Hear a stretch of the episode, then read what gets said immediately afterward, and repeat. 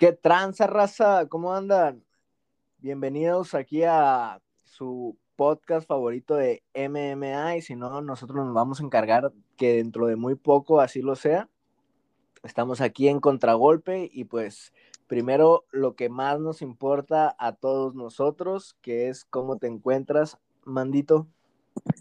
Eh, pues bien, eh, dentro tomando un té con limón y, y, miel porque me anda oliendo como un pedacito acá del lado derecho, izquierdo, no, lado izquierdo, perdón, de la garganta y, y este, y pues ya ayer me tomé uno y se me quitó poquito, entonces ahorita ya este es el segundo, el segundo es el vencido y ya con esto se arma.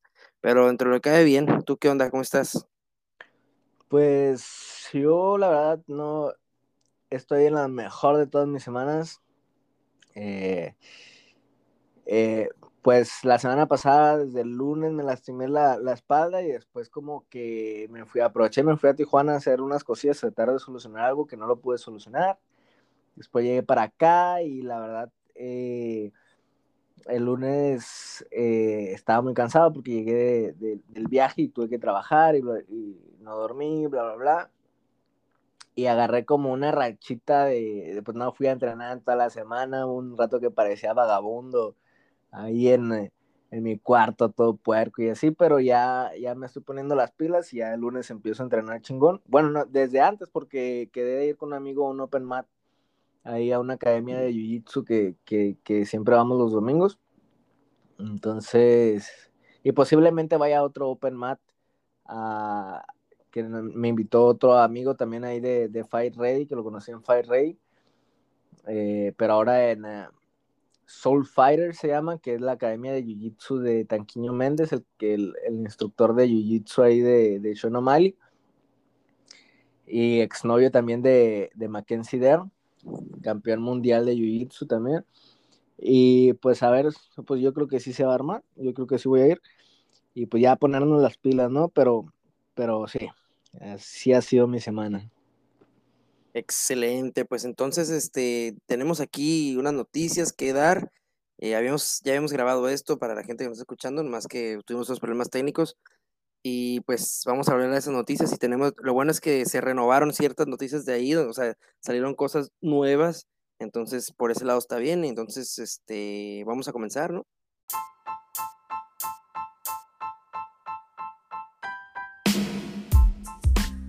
Sí, no, eh, también comentarles que eh, nos vamos a ir como un poquito rápidos en esta ocasión porque también grabamos uh, hace poco eh, podcast y pues ahí por cuestiones de técnicos pues eh, no pudimos subirlo, entonces tenemos bastante información y pues bueno ya para no seguirnos alargando con esto pues vamos a darle. Así es, pues ¿qué te parece? Noticias eh, más recientes o las noticias que tenemos aquí. Eh, cajón. Así es, pues bueno, empezamos hablando de dos pelmazos, dos tremendos babosos, uno con muchísimo talento, los dos con muchísimo talento, pero uno es un don nadie y otro pues es una figura de, del deporte. Y vamos a empezar con el Donadie, que es Dylan Danis. en la ocasión pasada que grabamos me aventé como casi, casi una biografía de, de este señor. Eh, y esta vez, pues para hacerlo más cortito, pues nada más voy a decir como que las cosas más importantes o, o, o prácticamente rápidamente quién es. Dylan Danis era un prospecto de una leyenda del Jiu-Jitsu que se llama Marcelo García, que tiene el respeto de todo, o sea, de toda la comunidad jiu-jitsera y bien, muy, muy bien ganado. Una verdadera leyenda del deporte y este señor Dylan Danis era como que la joyita que venía saliendo de su academia. Pero pues este empezó a adoptar las actitudes de, de, Conor McGregor. Este, así como muy fantoche y eso es como que muy mal visto, sobre todo en los los gimnasios de jiu-jitsu más tradicionales, ¿no? Que el respeto es parte importante de, del deporte. Entonces Marcelo García corre antes de darle la cinta negra a Dylan Dani, se quedó en un prospecto hasta ganándolo todo hasta los cintas cafés debajo de Marcelo García, ya después él consigue su cinta negra aparte, se vuelve este coach de Jiu-Jitsu de, de, Conor McGregor, se adopta sus mismas eh, actitudes, nada más que versión eh, pues 2, 4, región 4.0, ¿no? Todo, todo, pero pues infinitamente más chafa. Y pues, eh, pues últimamente ha sido como un verdadero payaso porque pues hay que también decir rápido que sinceramente llegó al nivel de élite en el Jiu-Jitsu, pero no ha ganado absolutamente nada todas las peleas en contra de, contrincantes de, buen nombre las ha perdido. O yo, por lo menos yo no recuerdo alguna sola que haya ganado. Y pues este señor que no ha ganado nada, que ha ganado peleas, dos peleas en Bellator y ya. Este, que no es poca cosa, pero para personas que tienen eh, como esas expectativas y también eh, pues viniendo de, los nombres que ya hablamos, o sea, que, que se codea con Conor McGregor, o sea, salió de la academia de Marcelo García, pues la verdad es que, que muy por debajo del hype. Y, y pues ahorita se la vive retando a todos y diciendo que es la mera berenjena cuando pues no lo es, es simplemente un payaso. Y le acaba de dar una pues cucharada de su realidad, un cadenero eh, de un bar y pues no sé, a ver, tú cuéntame más un poquito más de, lo que pasó ahí con el, con el guardia de seguridad. Sí, pues básicamente eso, el guardia de seguridad de un bar, parece, yo supongo suponemos eh, que es lo más lógico, estás en un bar, ¿no?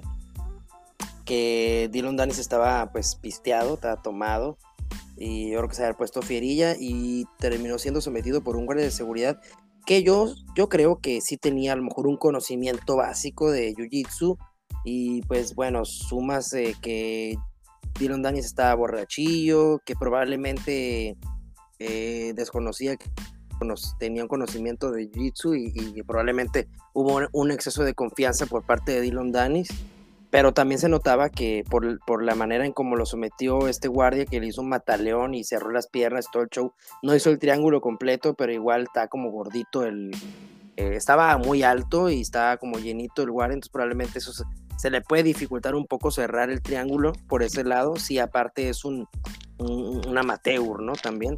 Entonces, este, pues fue sometido, el, o sea, curiosamente, Jiu-Jitsu fue sometido por un guardia de seguridad, alguien que no es que, o sea, digo, debe ser alguien para su familia, pero en, o sea, en, el foco del, de los conocidos dentro del deporte, pues no es nadie del guardia de seguridad, ¿no? Y, y, pues nada, o sea, fue sometido, seguramente se puso agresivo, fantoche, Dylan Danis pesado y pues terminaron arrestándolo, llevándoselo, ¿no? Sí, eh, pues lo más seguro es de que se puso de mala copa, ¿no? Bien pedo y pues terminó siendo sometido por, por este guardia de seguridad. Y como haya sido, pues ya, o sea, si sigue tirando mierda, que lo sigue haciendo, spoiler, lo sigue tirando mierda, pues es fácil, ¿no? Contestarle ahora que hasta un guardia de seguridad le, le sometió, ¿no? Porque hasta se vio la manita así como tapeando, así como que ya, güey. ya sí, sí, sí. Entonces, ya, no, ya, no, quería, ya no quería más. Sí, ¿no? Entonces, pues, pues otra, otra, pues estupidez más hecha por este personaje, que la verdad, eh, pues,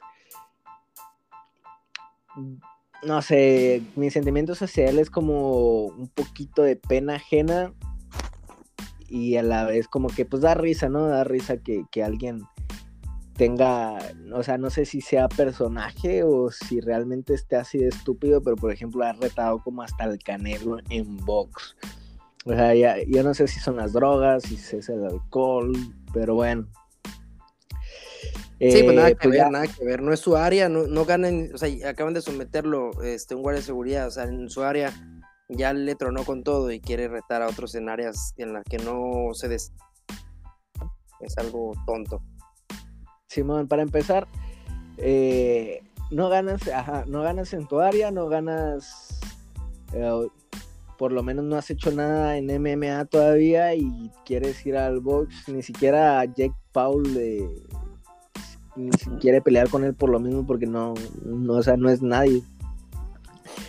Y todavía se atreve a burlarse de la situación que vamos a hablar, ya dejando de lado lo de Dylan Danis, quien se burló de el arresto de John Jones, quien en Las Vegas después de su pues eh, ceremonia donde lo introdujeron al Salón de la Fama, eh, fue arrestado por violencia doméstica y agravio a eh, pues propiedad de la policía de Nevada y bueno pues manos te platico así como que rápido eh, qué fue lo que pasó. Se dio este evento de, este donde introdujeron a varias personalidades de la MMA a la fama después de la pelea de Volkanovski. Y John Jones salió dejó en el, en el hotel del César Palace a, su familia, a su esposa y a sus hijos, y este salió a festejar con, con unos amigos. Alrededor de las once y media de la tarde, John Jones llega eh, a su cuarto eh, a, a, intentar obtener cierta cantidad de dinero. Cabe mencionar que todo lo que estoy diciendo es del reporte policial de, de la policía de Nevada entonces aquí eh, John Jones llega, según lo declarado, estoy haciendo un resumen también, según el reporte eh, declarado de, la policía, las declaraciones que dio la esposa y las declaraciones que dieron eh, dio John Jones, ¿no? Y los diversos testigos de, todo lo, lo que pasó. Y es que sucede que John John llega alrededor de las once y media a su cuarto al César Palace y tiene una discusión con su esposa porque quiere irse con, creo yo, que 10 mil o 100 mil dólares a un eh, strip club. Entonces ahí empieza la discusión. Eh, después eh, John Jones creo que se va. esta mujer baja bueno, ahí me perdí un poquito en la historia. Eh, eh, sí, como, como creo, que baja y algo les comenta ahí a los de la recepción y, ellos como que atienden el problema, pero ella como que dice a medias y después no, anda ahí llorando, ella baja a pedir otra llave de, su cuarto en el César Palace entonces ahí los empleados del César Palace notan que tiene sangre en la parte de su barbilla y también en la parte de su sudadera y también notan que tiene el labio inflamado. Entonces ellos eh, preguntan que si todo está bien y ahí una de sus hijas que la llevaba de las manos le dice que si pueden llamar a la policía por favor. Eh, las, la muchacha no llaman a la policía, no, o sea, no, no quiere llamar a la policía, pero los empleados sí lo hacen. Eh, llegan a la, llega la policía a hablar de lo sucedido, eh, notan exactamente lo mismo que notaron los empleados y este, ella pues defendiendo a John Jones dice que no pasó nada, que este, que lo que ya dije anteriormente, pero que nada más fue una discusión y que lo máximo que llegó a hacer fue tomarle un poco y jalarla un poco del pelo. Este, y se puso la defensiva también, eh, defendió a John Jones y dijo que no, se, que no se atrevieran a arrestarlo en el día más importante de su carrera y bla, bla, bla. Este, ya después a John Jones, eh, cuando lo intentan arrestar, este se resiste al arresto, eh, en un ataque como de locura, o sea, quién sabe qué cosas se habrá metido. Eh, estampa su cabeza dañando una patrulla de la policía y termina penosamente llorando, eh, declarando que nada más lo mismo que declaró su esposa, nada más que él dijo que no, no había jalado el pelo de, de su esposa. Y eso es pues prácticamente todo de, de una cuota muy pequeña para, para, lo que viene siendo John Jones, lo dejan salir este, bajo fianza. Y pues aquí acaba la historia. Realmente no procede más allá porque pues la esposa no quiere eh, demandarlo por violencia doméstica. Pero pues queda claro, ¿no? Que, que este tipo golpeó a su esposa y pues pues nada, una, una estupidez más que ha hecho John Jones, que, sin duda para mí, o sea, si yo fuera la UFC, lo retiro automáticamente ya del Salón de la Fama. Una persona así no puede ser, eh, no puede ser un Salón de la Fama de, la UFC por más logros deportivos que, que haya hecho, en mi opinión.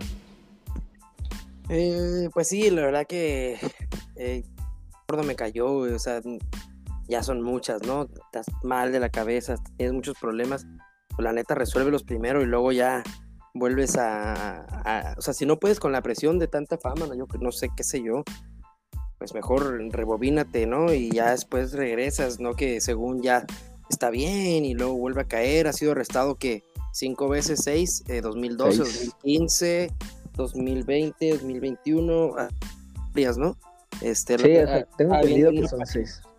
Sí, es que ahorita hace rato vi en una página que eran cinco, pero, o sea, porque venían con los años, pero igual, o sea, cinco o seis es un montón, ¿no? Este. Sí. Pues ya, eh, ya, ya, hay una situación que, tiene que atender este güey. Sí, o sea, eh, lo dije en el, eh, o sea, en el podcast que, que, no pudimos subir, o sea, yo creo que los, los golpes y las drogas no van como de la mano, como que no se tan bien y creo que eh, John Jones es otro caso de esto, ¿no? Creo que le ha afectado demasiado lo que se ha metido. Y aparte es una mala persona, sea lo que sea, es una mala persona, es una persona tramposa. Las esteroides lo hizo con dolo. Él ha declarado que pica los ojos porque se le hinchan los huevos en las peleas, que sabe que es ilegal pero que le vale madre. Y, la verdad es una mierda, entonces, pues qué lástima que una de las personas más talentosas para este deporte, pues lo deje, o sea, pues sí, que tire, que tire la imagen de lo que son las artes marciales mixtas eh, y las deje hasta por el suelo. Pues sí, ahí está el caso entonces de John Jones. y a lo mejor y podemos un día hacer un podcast exclusivo de John Jones, dependiendo de cómo es el proceso también, estaría interesante. Eh, y pues, ¿qué te parece si pasamos al, siguiente?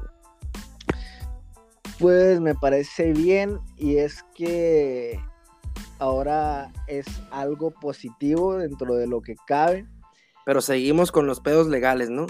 Sí, siguen los pedos legales y ahora lo que pasó es que Mark Hunt ya por fin eh, pues ganó la demanda que tenía en contra de la UFC eh, desde UFC 200 de aquella vez que peleó eh, con ah, Brock Lesnar que salió positivo y la UFC escondió que esas, esas pruebas donde sale positivo y dejó que este combate se diera, el cual terminó ganando Brock Lesnar. Y pues bueno, eh, voy a leerles o voy a intentar leerles eh, la publicación a través de Instagram que tuvo Mark Hunt. Eh, esta publicación fue en inglés, entonces voy a hacer mi mejor esfuerzo para traducirla al español. Y Mark Super Samuel Hunt dice, esto nunca fue acerca del dinero y nunca lo será hubiera tomado diferentes eh, decisiones hasta este punto si hubiera sido por eso. Esto es acerca de que todo sea justo y todos peleemos en un campo parejo para todos los peleadores. Dana White, Lorenzo Fertita, Frank Fertita y la UFC nunca han eh, ofrecido este campo eh, parejo para todos los peleadores. Eh, pero al, menos un poco de justicia se ha servido. La UFC sigue pagándole cacahuates a sus peleadores, el 16% de lo ganado que es compartido es nada considerando que tú estás poniendo tu vida eh, cuando entras al octágono. La, el cinturón de UFC debería de, tener mucho prestigio, pero ahora no vale nada con peleadores que son unos tramposos y toman la integridad del deporte. Ya después se, refiere a acerca de este de la gente que, que lo que piensa que le gustaría escuchar sus comentarios. Sí, esta, esta bronquillas tiene desde el 2016, de que UFC 200 como comentabas, y pues uh, parece que un juez de, otro, de otro condado de Estados Unidos reabrió el caso porque vio unas cosillas ahí que no se atendieron en el, en el, en el condado en que había sido. Y entonces, pues, pues nada, ahora sí ya le dieron, eh, pues le, le, otorgaron ciertos cargos, ¿no? Eh, a Mark para, para ganar ciertas pautas de la demanda. Otras no, pero pues ya hubo un avance, al menos creo que le van a pagar una feria. Y este, el, único, creo que detalle es de que no se sabe si Marcon sabía esto antes y aceptó pelear o no. Creo que es el único detalle. Creo que no, por los, eh, o sea, por todos los las, las, declaraciones que había hecho Mark Hunt anteriormente. Igual. Sí, no. O sea. Eh, dice que no sabía, obviamente, pero es algo que no se ha podido comprobar. Entonces, por eso, este, esa parte creo que no la ganó. Pues estaría bueno también después, junto con lo de John Jones y así, hacer como de estar más detallado, ¿no? En, en, esta en esta noticia y también todos los pros y los contras que trae, ¿no? Las consecuencias o si es que realmente va a traer alguna consecuencia. Sí, sí, sí. Pues bueno, este, pasamos al siguiente. Así es, y bueno, ya Tyron Woodley cumplió con su apuesta, que ya se tatuó y lo hizo de una manera bastante inteligente, la verdad. Se tatuó en la mano, en el dedo donde pues paras el dedo, el dedo malo. No sé cuál sea su nombre. Me imagino que es el dedo medio o algo así. Sí, el medio, el medio. Se tatuó eh, pues lo de la leyenda de I Love Jake Paul, aunque parece que lo hizo con con pluma y casi legible. Y la verdad es que muy inteligente porque para todas las personas que, tienen tatuajes o que les gustan los tatuajes saben más o menos, la realidad es que los tatuajes en las manos o sea, se borran con bastante facilidad porque es un lugar que siempre está en uso, siempre lo estás eh, siempre está moviendo, sudan mucho, te lavas las manos, entonces yo creo que no les va a durar mucho tiempo ese tatuaje a Tyron Woodley y ya cumplió con su apuesta. Pues eh, inteligente entre comillas, ¿no? Porque nunca debió haber aceptado esa apuesta ni caerle ahí, este, caer en las en, la burla o en, el juego de Jake Paul, ¿no? Y pues sí, se trató de poner las palmas, eh, las plantas y esas áreas en donde me parece que es donde corre mucha sangre, ¿ves? por eso es que también se borra rápido y ya es, luego te pinchas un dedo y de volada te sale sangre, ¿no? Esas áreas eh, se borran rápido por, por la circulación y aparte de que sí, como dices tú, siempre estás este, usando, sudando, son muchos factores, se borra. También ahí donde, donde no pega el sol tampoco se, se tampoco agarraría la tinta, ¿no? O sea, son, son áreas donde no agarra pero igual este, será muy inteligente para, para saber dónde poner ese tatuaje, pero, pero muy pendejo por haber aceptado, ¿no? Pues sí, o sea, más pendejo por haber perdido, creo yo. También. Pero bueno. Luego pasamos así como para eh, otra noticia que, que, bueno, más que noticia, fue una declaración de Valentina donde intentó ayudar a, o defender a las Octagon Girls de los comentarios de Rivnur Magomedov, donde decía que estas personas eran unas inútiles que no servían para nada en el deporte. Y pues no sé, a ver, Mando, platícanos qué fue eh, lo que dijo Valentina Shevchenko. Sí, bueno, Khabib de que en realidad no, no veía la función de ellas, ¿no? Que para él no servían para nada ahí. Entonces, este, Valentina dijo como que, este, bueno, e, ellas son eh, como un objeto prácticamente. Eh, a los hombres les gusta verlas y ya está para que los hombres las vean. Y, o sea, eh, tiene, tiene razón que en parte y en parte no. Y igual Valentina, ¿no? O sea, digo, pues sí, razón en cuestión de que, pues se realiza de primera mano no aportan nada en el deporte porque no, no hacen nada más que pasar el, el, el número del, del round, pero pues sí, son un atractivo visual que a lo mejor puede atraer cierto público masculino que a lo mejor no, no ha visto el deporte y puede decir, a lo mejor, ay, voltea a ver la muchacha y lo que a lo mejor empieza a ver UFC, ¿no? O MMA, eso pudiera ser, ¿no? Parte de que sí ayuda en parte al, al deporte, pero pues sí, en realidad no hacen nada, ¿no?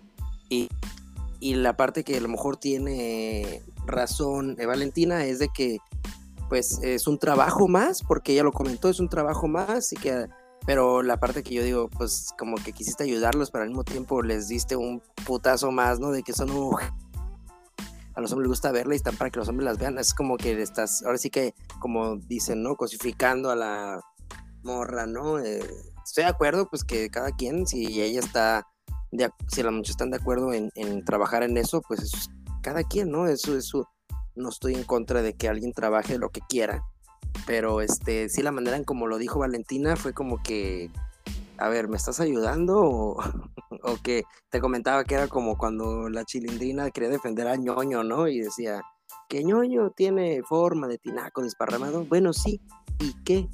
Que yo, ñoño parece garrafón de electropura. Bueno, sí, ¿y qué? Así me sonó Valentina, güey.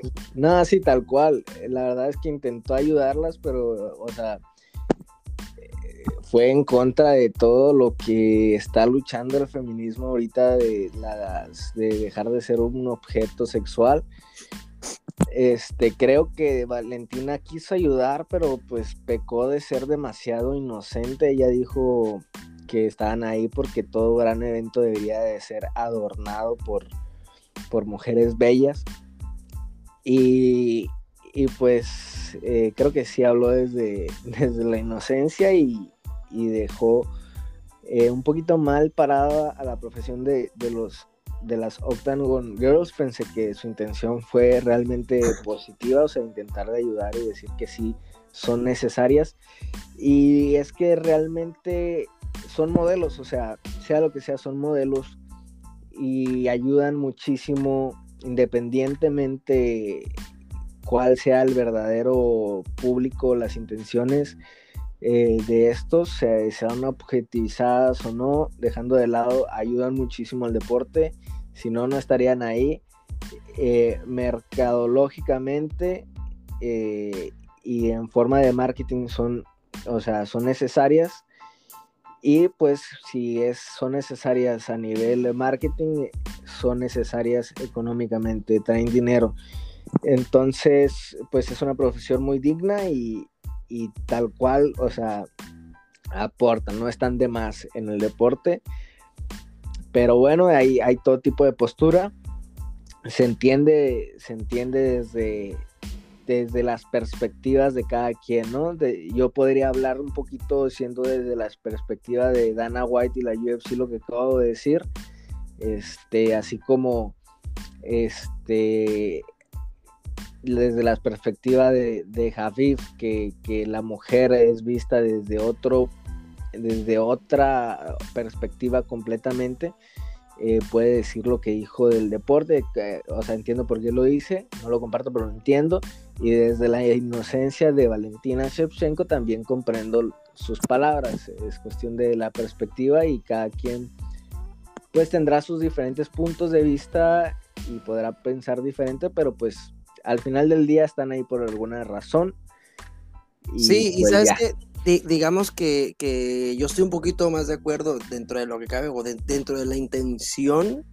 Estoy un poquito más de acuerdo con lo que dice Valentina. Eh, siento que más bien le hizo falta como escribirse ahí un medio guion para, para no decir palabras incorrectas, tenía, o, decir palabras que perjudicaran más, ¿no? También me acuerdo de, de, este comentario que hizo la hija de Ozzy Osbourne en una ocasión cuando Donald Trump estaba pues criticando a los mexicanos y todo ese show y por ahí dijo este Donald Trump, este, como le tirándole mierda según ella, pero, pero dice, sí, si tú corres a todos los mexicanos de Estados Unidos, dice, pues entonces dime quién te va a limpiar los baños. Ya, no mames, güey, o sea que los terminó jodiendo, ¿no? Es como, así me pareció un poquito Valentina, pero no tan grave, no fue tan grave lo que dijo dentro de todo lo que dijo, pero, pero sí, más o menos así sonó y es como que, no mames, mejor no me ayudes, pero, pero pues estoy un poquito más de acuerdo con la intención o con lo que quiso dar a entender ella, ¿no? Sí, este, igual, eh, lo comentábamos la vez pasada, el público meta regularmente tiende a ser eh, dentro de las artes marciales mixtas eh, un público masculino heterosexual, pero si quieren más inclusión y si quieren luchar con la inclusión, esto va en general, yo digo, eh, ¿por qué tratar de cancelar algo y no mejor que todos lo tengan. ¿Por qué no en vez de tratar de quitar, por ejemplo, pongamos este ejemplo, eh, las Octagon Girls luchan porque tengan de vez en cuando en eventos para mujeres o en eventos mixtos o en eventos de lo que sea, Octagon Boys también, ¿no? A veces, porque al final del día, eh, esto y en todo, yo creo que al final, pues nadie va a poder hacer nada, ¿no? en un futuro. Pero bueno, ya no me quiero meter más en temas de, estos sociales, porque pues estamos aquí para hablar de MMA. Pero sí, o sea, yo digo que si quieren inclusión, pidan vatos también ahí. Sí, que vayan dando los rounds, ¿no? Hombres también así en, calzones como las morras, ¿no? Sí, pero sí que, sí que sexualización para todos. Cuando eras eso yo siempre lo ignoro, o sea, a veces que son los lapsos que cuando estoy viendo las peleas eh, entre rounds, o sea, a veces es, en el rato en el que a veces si te ganas de ir al baño, voy al baño. Aparte es que la, la verdad yo no, no quiere decir que pues este... No es, no es mi cura porque yo a mí me gusta ver las artes marciales mixtas, en realidad yo lo veo por el deporte, no, no por las morras, ¿no? Pero, pero pues igual me vale madres esa parte, ¿no? Por ese lado. Sí, no, es que en realidad es más para, aparte, específicamente las Octagon Girls como para el público casual. O sea, para el público casual que no le entiende más o menos, nada más quiere ver putazos y tetas. Entonces, oh, o, sea, ah. eh, o sea, sin generalizar, ¿no? Yo tampoco es como que me esté fijando en, en este en eh, los, entre rounds esperando, ah, mira, ahora le toca a esta, pues no, la verdad no. Eh, pero cuando me toca verlas, la verdad, pues tampoco es como que me queje, ¿verdad? De hecho, siempre se me sale un besito ya ves que al último, al último se despiden como de beso y como que es, eh, aunque yo no quiera, se me sale el beso. Lo agarras, ¿no? Sí, me en el este, cuara. Y bueno, pues ya para este, ir empezando con la de la cartelera y, ya a ver si más breves todavía. Eh, nada más un, una, un, una cuestión que, que está pasando. Daniel Rodríguez, este peleador que en su última pelea creo que fue peleó contra Kevin Lee, eh, está ayudando en su campamento a Jair Rodríguez en contra de Max Holloway. Y pues estamos viendo el otro día pues las cosas positivas o lo que puede aportar, ayudar para a Jair, pues sería un poquito en la distancia, en el volumen, yo digo que no, porque Daniel Rodríguez no tiene tanto volumen como eh, Max Holloway para mí ocuparía un, peleador más veloz. Te comentaba que Sean O'Malley estaría perfecto si se pudiera dar esa dupla en de, ayudarse Sean O'Malley y, y este el Pantera. Y ahora que hay otra noticia de Sean O'Malley que pues también este, ahorita la vamos a comentar. Con este nuevo peleador también, también ayudaría a Jair Rodríguez a Sean O'Malley. Entonces estaría interesante que se ayudaran porque Sean O'Malley sería más o menos algo similar a Max Holloway, más similar, porque Daniel Rodríguez lo único que puede aportarle para mí es, bueno, la distancia, este, y que, y que pues la tiene más pegada que Max Holloway, ¿no? Y a lo mejor prepararía a, Jair en cuestión de pegada, porque Max Holloway en realidad no tiene mucha pegada. Él cuando no va a noquear es por volumen de golpes, knockout técnico, no tanto por un KO, ¿no? Sí, para empezar, eh, su eh, cuando se vio más dominante en toda su carrera es apenas esta victoria que acaba de tener contra de Calvin Qatar, donde rompió un récord de golpes conectados. Eh, voy a hablar de memoria, no estoy seguro, pero que creo que fueron alrededor de 300 por ahí, golpes conectados, más de 300 golpes conectados. Y bueno, estamos hablando de que, ok, esa, ese récord y todo, wow, muy bien, pero también habla muy mal de, de tu pegada, o sea, cómo vas a conectar tantos golpes significantes y no vas a conseguir eh, un knockout. No estoy seguro, pero creo que tampoco inclusive tuvo un knockdown, o no sé si tú recuerdas si sí lo tuvo. Max Holloway. Eh, ¿Cómo? Max Holloway dice que si tuvo algún knockdown. En contra de Kelvin Qatar. A que él haya, haya ocasionado el knockdown, no me acuerdo, pero yo lo que sí sé es que Max Holloway jamás lo han tumbado. Ah, sí, a Max, Max Holloway sí tiene una gran absorción, ¿no? Pero lo- la pegada ahí sí es como que. Porque realmente no es lo suyo. Igual es un peleador élite, es un peleador que está al nivel del campeón y, e inclusive pues bastante parejas. Y, y para muchos ganó esa, incluyéndote, claro, eh, ganó esa última pelea en contra de Volkanovski. Y bueno, este, yo también se la doy a, a Max Holloway esa pelea, pero también, como lo he dicho en otras peleas, para mí se pudo ir para, para el lado del Volkanovski, entendería por qué y, no me molesta para nada, pero dentro de mis puntuaciones sí se lo doy a, a Max Holloway también. Es que los primeros tres rounds, güey, o sea, el, el tercero estuvo, estuvo este, reñidón, tuvo buenos momentos, tuvo mejores momentos eh, en el tercero que en los otros dos anteriores Volkanovski, pero aún así el dominio fue de Max Holloway.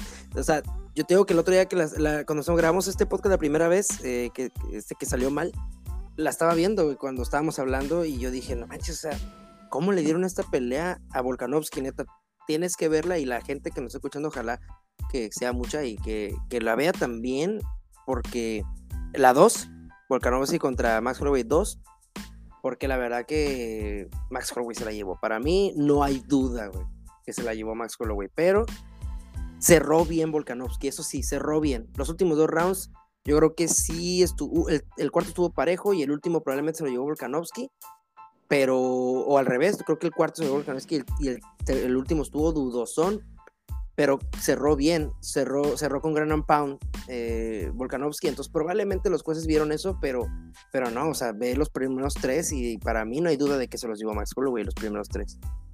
Sí, o sea, yo estoy hablando de memoria, ¿no? No, o sea, esa pelea en su tiempo la vi, fue esa mi percepción, ¿no? Si se lo hubiera dado Volkanov, si se lo hubiera dado Max Holloway, digo, pero pues no pasa nada que se la haya llevado eh, Volkanovski, de todos modos, después ahí con una chance, o sea, siempre digo, pero nunca veo las peleas, me la vuelvo a aventar, ¿no? Eh, y pues sí, entonces estamos hablando de que de que el de que eh, Rodríguez eh, D-Rod pues como tú dices, ¿no? Concuerdo, le puede ofrecer muchas cosas, distancia, este, el poder creo que pues, pues no viene mal, pero no es una característica de, de Holloway. Sin embargo, pues sí, ¿no? Necesita un peleador un poquito más rápido también en- dentro de su campamento, que seguramente lo tendrá, quién sabe quién sea. Eh, en Chicago, creo que ahorita está entrenando en México, no estoy seguro, eh, por lo menos ahí fue la entrevista que tuvo eh, en esta que habló de, de D-Rod con Carlos Contreras Legaspi.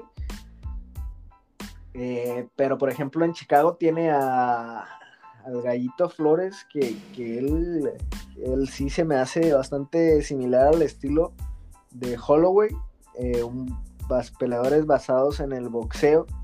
Eh, no al mismo estilo, el, gallito es más estilo mexicano, más de ganchitos, más de pues diferente, pero sigue siendo boxeo y sigue siendo volumen.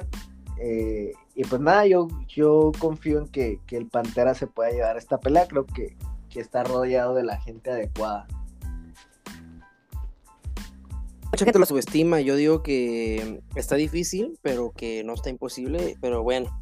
Entonces, así brevemente también otras noticias que nos llegaron ahorita, pues que te comentaba, ¿no? Max Colo, digo, este Sean O'Malley que ya tiene pelea, pensamos que iba a pelear contra Brian Kelleher, a mí se me había dicho atractiva esa pelea, pero eh, probablemente también es atractiva esta contra Rulian Paiva, porque Rulian Paiva viene de una de, una racha de tres derrotas, no puede, no puede perder esa pelea y probablemente se ponga interesante como en el fútbol, ¿no? El equipo que solamente tiene esa oportunidad para colarse a la liguilla, juega contra el superlíder y, y termina ganando al superlíder, ¿no? Entonces, este, se puede dar, pero la verdad, en realidad tendría que ser también un trámite para Sean O'Malley, ¿no? Julián Paiva. Va a ser otra carnicería, yo creo. Y se me hace injusto para Paiva y se me hace un poco mala onda para para Sean O'Malley que viene peleando con la UFC, ¿no? De que no, porque quiere pelear.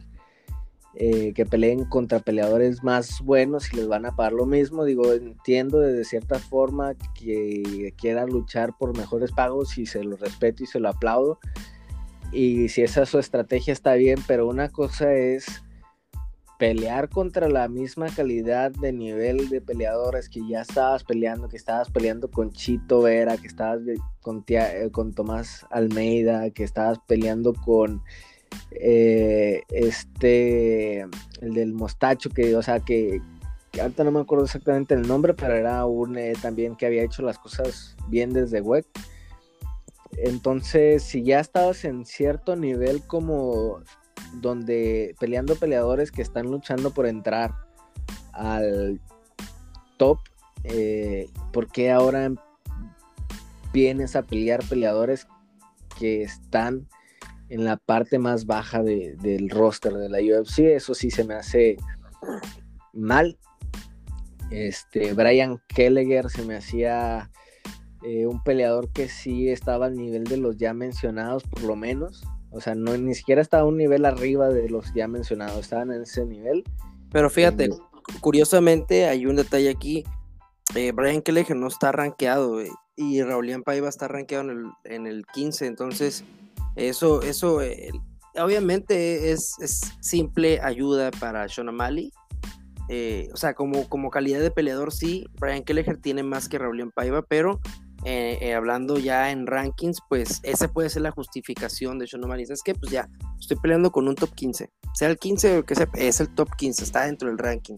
Así que si yo le gano, voy a colarme el ranking y probablemente ahí empiece a pedir nombres ya rankeados como Rafael Azuncao, Asunzao, este, Dominic Cruz, este, Cory Garbrandt, bueno, Cory está bajando, ¿no?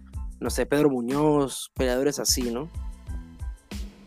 Pues sí, este, vamos, vamos a ver, igual se me hace que, que sigue siendo un trámite, sigue siendo algo mala onda, o sea, un peleador siendo un prospecto que sigue estando estancado donde mismo, ni siquiera donde mismo, o sea, ¿qué validez te puede dar ganar una batalla a un peleador que tiene una racha de cuatro victorias después de, de tú decirte que estás invicto y que, que eres la mera berenjena? No sé, no lo entiendo. Este, y pues nada, este, la verdad desconozco que Paiva estaba en el 15, entonces sea como sea, es algo debe tener. Este, yo nada más, de mis únicas referencias son derrotas. Pero pues vamos a ver qué da, entonces, entonces ya me, hace pensar un poquito más eh, que haya logrado ya llegar a, ese, ese ranking, eh, sea como sea, y pues ojalá y salga con salud y reciba por lo menos menos daño del que recibió Chris Mutiño. Sí, sí, ojalá. Este, ¿qué onda? Pues si tenemos dos noticias más, una de la de Dan Hooker, ¿qué te parece? Sí, pues este peleador de, eh, compañero de Israel Adesanya eh, peleó apenas eh, el fin de semana pasado. ya hablaremos de, su pelea más adelante. Y acaba de entrar de reemplazo justo en contra de Islam Makashev eh, tuvo que salir em, Rafael Dos Años de la pelea porque se lesionó y le entra al quite luego, luego aquí el Dan de Hagman Hooker y para mí se me hace inclusive una pelea más atractiva que la inicial. Eh, creo que el favorito, el amplio favorito es eh, Islam Makashev, sin embargo, yo le doy ahí algún porcentaje de, para que pueda sorprender eh, Dan Hooker y creo que será una pelea divertida y creo que será una pelea al nivel del reto que necesitaba Islam Makhachev. Eh, no sé si del reto, como yo no sé si del reto en cuestión de calidad o de, de, talento, pero sí, sí es una pelea también, yo también la veo más atractiva que la de dos años. Eh, sin embargo, te comentaba hace rato que no, no tiene un fuerte este Dan Hooker y el único, no sé, para mí Islam lo va a luchar como siempre. Eh, pero probablemente sí se ponga a intercambiar y tú me decías que, que esa era una, una posibilidad en la que Dan Hooker pudiera a lo mejor eh, conectar un golpe porque es, es más largo. Eh, sin embargo, yo te digo, la única ventaja que yo veo a favor de Dan Hooker es, la distancia y ya hemos visto que no, no, la, no la ha sabido manejar en ocasiones, lo vimos con Chandler, incluso con este último peleador como que de repente ahí le tronaba en la distancia y además es algo que a, la verdad a Makachev no se le complica, o sea, no, no es algo que digas tú, ah, se le complican los peleadores largos, no. O sea, Makachev siempre hace el mismo juego y parece hacerlo ver fácil. Solamente ha tenido un knockout y creo que es cuando se ha puesto a intercambiar. Así que comparto eso que dices tú, en de que a lo mejor eh, en algún punto se puede poner a intercambiar con Dan Hooker y le puede ir mal, pero la verdad es que dudo mucho que eso suceda. Eh, sin embargo, me, encantaría, la verdad. Yo estoy con Dan Hooker 100%. Sí, vamos a ver, yo creo que es mucho mental. Eh, depende de, cómo salga esa noche Dan Hooker. Yo creo que estaba como un poquito apanicado, como que eh, no sé, como que la oportunidad, ver la oportunidad tan cerca del título con Chandler como que le movió ahí un poquito el tapete y entró muy nervioso. Yo creo que si se va soltado y, a divertirse, podemos ver la mejor versión de Dan Hooker, que es la, la versión de Dan Hooker que tuvo contra este peleador irlandés de Irish Dragon, no me acuerdo cómo se llama, también comentarista, la versión que lo vimos en contra de Dustin Poirier. Y, yo creo que puede ser una pelea muy divertida. Yo creo que Islam va a dominar con la lucha, sin embargo, en los espacios de, recortar la distancia y cosas así va a ser eh, muy divertido ver eh, qué soluciones puede intentar tener eh, este Dan Hooker eh, y qué soluciones para llegar al piso puede tener Islam, que sí, como, como te comentaba, él también le gusta intercambiar y no dudo que, por ahí le, un ratillo sí le, le haga al striker. Bueno, pues este, yo creo que podemos empezar con la cartelera y dejamos al final lo de la apuesta, ¿qué te parece? Parece perfecto. Y nada más rapidillo, creo que por ahí, no estoy seguro si sea oficial o no, pero Rob Font en contra de José Aldo. Ya después lo ya si se hace oficial o si ya que estemos seguros que sea oficial, pues eh, lo comentamos ya a más a detalle. Y Simón, lo comentamos más a detalle y ya que tengamos las, la noticia bien, y si más ni más, pues, pues empezamos con la carrera que pasó de UFC 266. Eh, Jonathan Pierce, un peleador que tú me comentas que es de gimnasio en el que estás, en contra de Omar Morales de Venezuela. Este, este peleador que peleó con el Mowgli Benítez en peso ligero cuando Mowgli decidió subir. no le fue muy bien a Mowgli, pero, pero o sea, dio buena, dio buena pelea, ¿no? Y, y Omar Morales, que era un prospecto, se le ocurrió bajar a peso pluma y en, en esa división le ha ido pues regular y le estaba yendo bien, está invicto en peso ligero, bajó y lleva dos derrotas en peso pluma, entonces yo creo que no le conviene, le convenía más donde estaba, pero pues a lo mejor era una cuestión de cómo se sentía él, ¿no? Pues sí, eh, aunque en esta ocasión eh, la verdad es que fue mero trámite para Jonathan Pierce, eh, se los puedo decir, mi compita JP, así como le dicen en el, en el gym. Eh, todo lo que hizo Omar Morales era consecuencia a lo eh, planeado, más que nada lo que ha enseñado, muchas de las cosas que enseña Santino ahí en, en Fire Ready. Eh, pues a mí no me gusta hablar así como de lo que se dice o de lo que hacen los, peleadores ahí dentro del gimnasio. Yo sé que a lo mejor es una estupidez y no afectaría nada, y ni siquiera pues lo escucharían. Eh, pero aún así, pues prefiero pues, no hablar tanto de esas cosas. Nada más sí les puedo decir que, que todo lo que pasó en la pelea es, fue como lo que quería que pasara Jonathan Pierce, JP y pues me da mucho gusto y, mucha felicidad por él. Y pues lo siento por Venezuela, pero pues ¿para qué eligen a uno de Fire Ray? Su culpa. Aguas. Y pues bueno, sí, felicidades a Jonathan Pierce y vamos con la siguiente que solamente lo vamos a comentar porque fue un knockout rápido y fue el más rápido de la división peso welter de la historia del UFC, es Matthews Sem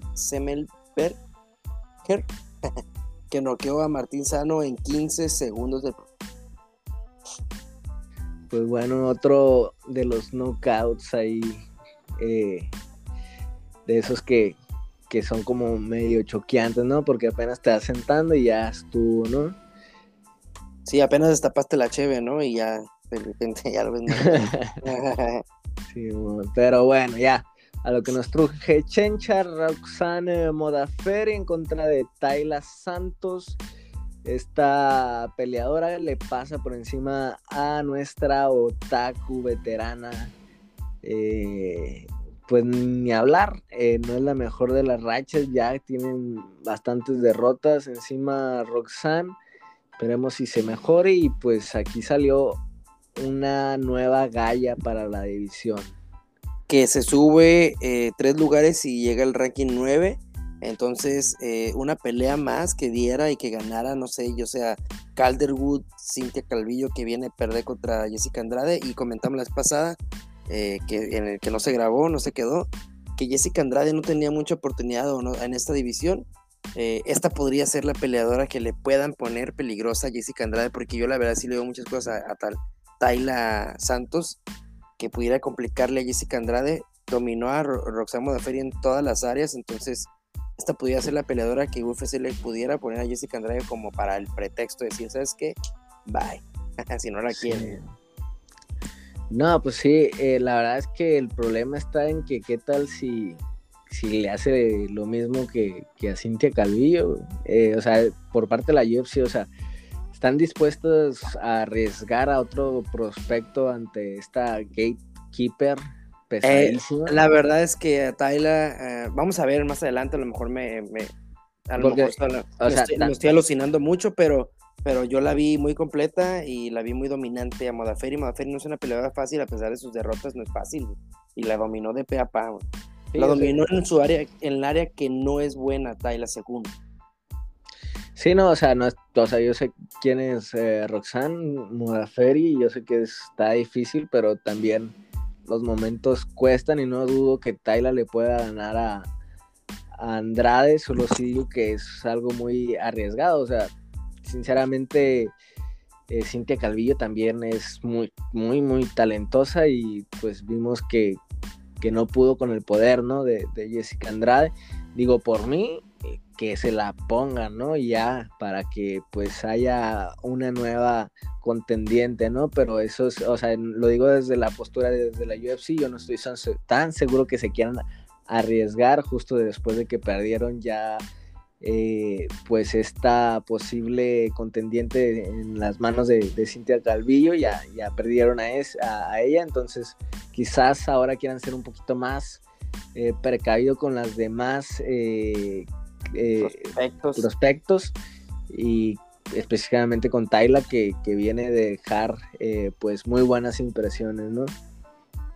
Así es, y pues bueno, eh, Shamil Abdurakimov eh, pierde en contra de Chris Daukus también, una pelea que fue dominada por Daukus que en el primer round estuvo a punto de noquearlo, le sacó la baba de un putazo, y en el segundo pues algo de lo mismo, en el minuto 1.23 del segundo round, lo noquea y le vuelve a sacar la baba. Pues sí, este, le sacó la baba, ¿no? Como a ti también te gusta sacar la baba mucho. ¿no? Eh, y, sabes que comentamos, y es que te decía que este peleador, Chris Daukus, este, el único que, o más bien de Shamil, el único que me, que me que tenía así como de duda era la edad y pues ya 40 años por 30 y tantos, 32, creo 34 de Chris Daukus, pues sí marca, ¿no? Y, y, pues se vio ahí en la pelea. Pero no, no, yo no, no, no me gusta sacar la Te encanta. Estás como la niñita del tequila, ¿no lo has visto? no, güey. ¿No has visto una, es que está una niñita que le dicen, oye Mariana, creo que se llama Mariana, no estoy seguro. ¿A ti te gusta el tequila? No, a mí no me gusta el tequila. A mí me encanta. no, güey, qué feo. No, eh, mándalo, mándalo, mándalo. ¿Sabes qué? Aparte, me lo mandas por, por WhatsApp porque tengo bloqueado el Facebook, güey. Simón, ahí te encargamos, ¿no? Toda, toda, toda la raza de contragolpe, ya déjate de pelear con las señoras, güey. No, fíjate que no fue por eso, fue una imagen que no pensé que me fueran a censurar ahí, entonces 30 días, ya me faltan 25 nomás. 24, 24 horas me falta que 24. Ya está. Eh, y pues bueno, y ahora vamos con eh, el de Nueva Zelanda, que ya hablamos un poquito de él, Dan Hooker en contra de el Kelvin Gastelum 2.0, o bueno, menos 2.0, porque para mí no le llega a Kelvin. Sí, Rat Parast, eh, que la verdad sí es bueno, sí es bueno, pero sin, pero pues no pudo con, la calidad y con, con Dan Hooker, la verdad yo nunca le vi a que fuera realmente un peligro, sí lo complicó, pero nunca vi que fuera realmente una amenaza para Dan Hooker y pues tan eh, limpio quedó Dan Hooker entre, dentro de lo que cabe como para hacer ahorita el relevo en corto tiempo para Rafael Dos Años. Corto entre comillas, ¿no? Justamente un mes, eh, estamos a 30, el próximo 30, entonces este sí es relativamente pronto, pero pues tiene un mes para prepararse y se me hace perfecto. Y esta pelea, pues sí, habíamos comentado, ¿no? Que probablemente le iba a complicar por ahí dos, tres cosillas, pero que no, que, que para iba a ser dominada de, por Dan Hooker y así fue. Eh, ahora sí que en esta prácticamente no le erramos en nada, güey. Pues sí, y pues bueno, ya se comentó en su momento y le, le dimos al mero mole, así que pasamos ahora a Marlon Moraes en contra de Merat Davisvili. Eh, por ahí le atinamos al resultado también, pero hubo cositas interesantes, ¿no? Sí, un revés ahí de el primer round estuvo a punto de Marlon Moraes noquear a Merat pero ya en el segundo le dio la vuelta a la pelea y terminó siendo noqueado por Merab, ¿no? Sí, la verdad, una pelea bastante divertida. Este, y se termina imponiendo el prospecto y pues una derrota más para Marlon Moraes, ojalá y, y este y retome, la verdad es que tiene muchas derrotas, pero hay que decirlo también contra, contra grandes peleadores todos ellos, entonces creo que ya se merece un respiro por ahí y ojalá le den a un peleador un poquito más a modo en, su siguiente pelea. Eh, si es que la tiene. Pues, así es, también hay que ver eso, hay que esperarnos, pero si la tiene, ojalá y le den un respiro un, por ahí algún eh, top muy bajo o, eh, o, inclusive alguien fuera del top. Y pues sí, a ver qué rollo. Y Merab Davishvili ya se pone ahí al, a, nada de, tener una pelea importante que lo pueda llevar a, disputar un título. Así es, este.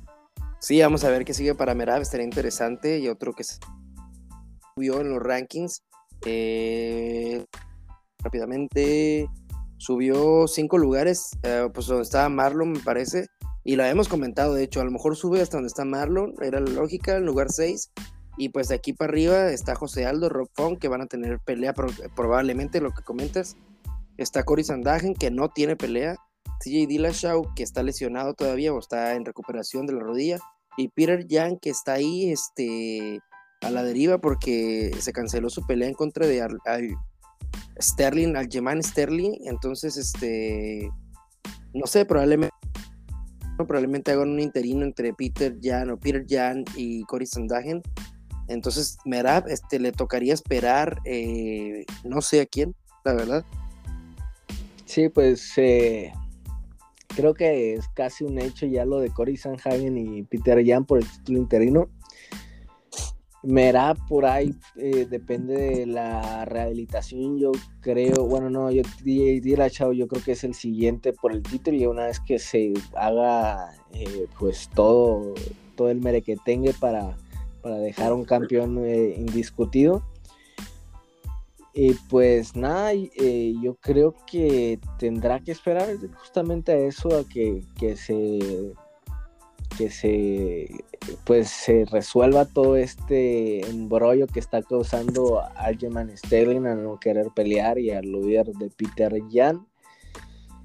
Si no fuera por Aljamain Sterling, ya tuviera su pelea con Peter Jan y Cory Sanhagen estuviera ahí, dispuestito a pelear con, eh, con Mera Davis lo cual hubiera sido una pelea pues bastante divertida también, ¿no?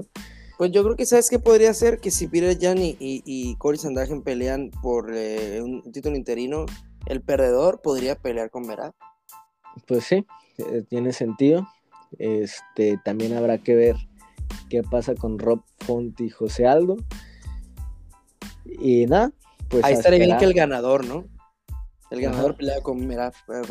Vamos a ver si qué onda. Así es. Pues hay muchos nombres ahí alrededor de Aljamain Sterling y el que no quiere defender hasta que le quiten a Peter Yan de encima, ¿no? Le tiene pavor ahora. bueno, entonces pasamos a la que llegamos al lado, Jessica Andrade en contra de Cintia Calvillo.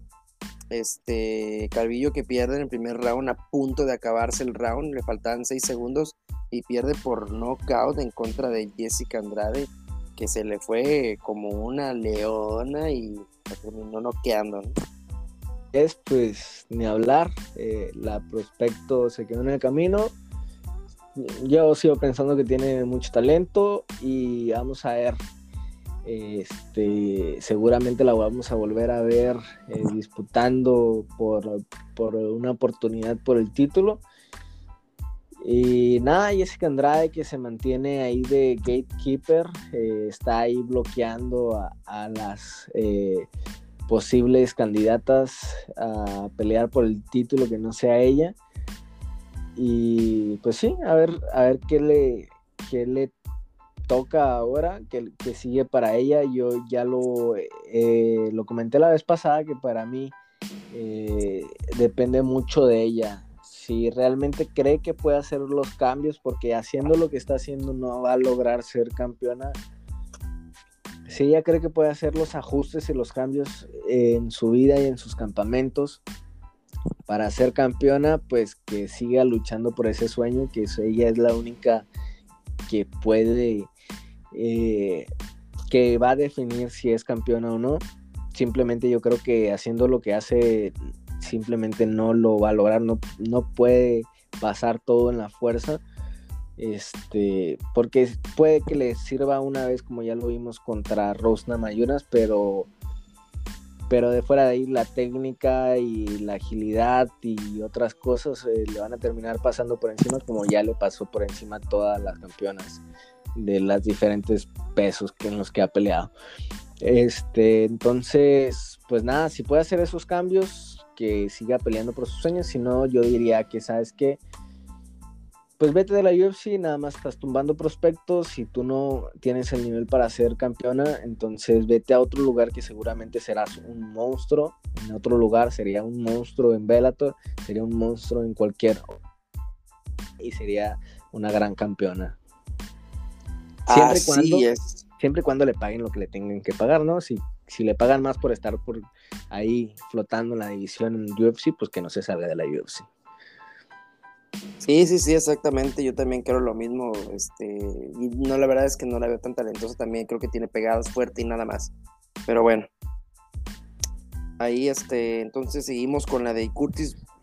Curtis eh, Trabo Peleas Blades en contra de Jairzinho. Así es, pues el latinazo se quedó otra vez en el camino, perdió por decisión unánime. Curtis Blades impuso su estilo de pelea. Y pues nada, Eh, Jairzinho cada vez eh, cayendo un poquito más, igual siempre ha peleado ¿no? contra los mejores de la división, así que nada que reprocharle. Sí, no, este, también habíamos comentado que probablemente Curtis Blaze iba a querer luchar, ahí por ahí le dejó el ojo cerrado Jairzinho de un rodillazo, pero fue lo único en realidad que hizo, tampoco se le vio así como que quisieran ganar la pelea, o sea, no se le vio así como, yo creo que debió haber salido un poquito más este, desenfrenado y al menos en el segundo o a partir del segundo, round, y para el tercero tenía que haber salido ya con todo Jairzinho. Y no, no se le vio, no, la verdad no se le vio tanto. Curtis Blaze también ahí medio trabando la pelea para que no le hiciera nada. Jairzinho le salió abuchado. Pero pues, este, como ya hemos visto, ¿no? Benil Darius, cómo le fue por trabar las peleas, entonces, o esa pelea con Tony. Y, y, y, pues ahí está en el limbo, ¿no? Igual creo que Curtis Blaze ahí se va a mantener un ratillo en el limbo, si no es que le den una pelea interesante. No sé quién pudiera ser. Derrick Lewis otra vez. Ya no quedó Derrick Lewis. Entonces, pues yo creo que iba a andar en el limbo mientras eh, Curtis Blaze, igual que Benil Darius, por trabar peleas. Pues puede ser. Digo, Derrick Lewis viene de perder también, siendo abrumado. Podría ser una revancha. Este. sería ver qué tanto corrige Curtis Blades. Yo la verdad lo veo igual. Entonces, pero también Derrick Lewis no sé cómo después de esa derrota esté anímicamente. Entonces, pues puede ser la que más me hace lógica. Después de ahí, eh, pues ya venció a, a Jairzinho. Entonces, solo le queda por ahí Alexander Volkov, que tiene pelea ya con Marcin Tibura. O Chris Dakaus, que acaba de ganar esta misma cartelera podría hacer, pero para arriba definitivamente pues Tipe Miocic está a la espera de que le den una pelea importante y por el título claramente no ha hecho los méritos suficientes para pelear. No, y en todo caso me, parecería más que Chris Daukus peleara con Jairzinho que viene de perder, ¿no? Pero bueno, vamos a ver qué onda con Curtis Blades. Eh, pero bueno, vamos a ver qué onda. Y pues pasamos a la, a la que quería ver, eh, Nick Díaz en contra de Robin Lawler, una pelea eh, que fue eh, dominada en gran parte por Nick Díaz a pesar de cómo llegó. Yo te digo que lo veo para mí, tú dices que la mente, para mí, para mí la mente en cuestión de, psicológica sí, pero tú crees que está dañado ya mentalmente en cuestión de ya de ciencia. Sí, ya está pendejo. O sea, los gol entre los golpes y la droga lo han dejado mal. Es una persona no, no en todas sus, sus aptitudes. Este, lo puedes ver en sus entrevistas, los puedes ver en sus acciones, los puedes ver en todas partes. Para mí, Nick Díaz no debe de pelear más. Para mí tampoco debe de pelear más. O sea, yo vi esta pelea y dije, no, ya no es el mismo. O sea, ya no es el mismo Nick Díaz. Pero yo lo veo más bien eh, madreado físicamente. O sea, yo lo veo como que ya su cuerpo, su cuerpo, o sea, sus piernas, porque mucha gente dice, no, a lo mejor es porque subió a 185 libras, pero ya había subido a 185 libras y no se vio así, se veía rápido ante Anderson Silva, eh, se le dio buena pelea a Anderson Silva incluso, eh, sin embargo, este, esta, esta pelea con Robbie Lawler yo lo vi como, como cansado, como que sin ganas, como que las piernas ya no le están funcionando al 100%, para mí de la cabeza no está mal. Eh, yo creo que probablemente esté lentón en su manera de hablar por la marihuana, pero, pero no creo que le haya afectado en otra cosa. Este, hizo unas declaraciones que tú comentaste anteriormente, pero siento que más bien fue por desgane, como que fue porque ya, como que al mismo tiempo aceptó, a lo mejor en, en un momento en el que se sentía bien o con ganas, y yo creo que en el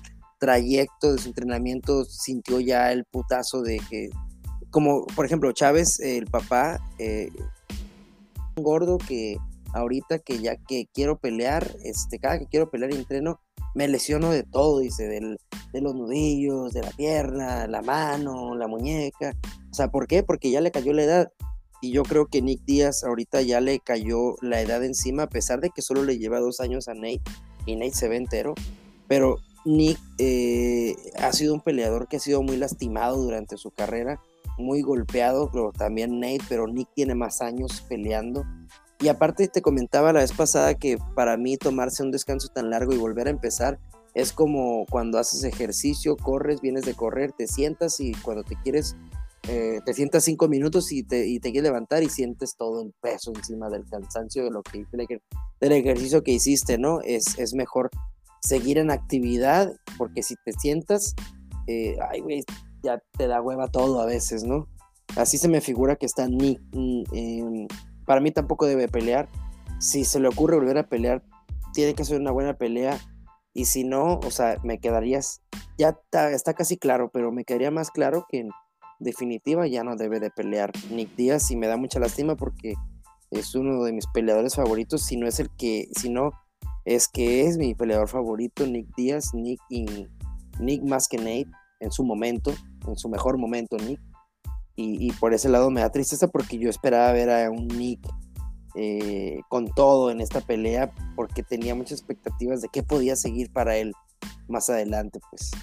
Sí, eh, bueno, lo que sí le tengo que reconocer a Nick Díaz es que ese boxeo se le quedó y va a seguir boxeando igual de bonito para el resto de sus días. Va a ser, no sé si has visto un video donde sale un viejillo pegándole una putiza a un güey como con chongo, güey.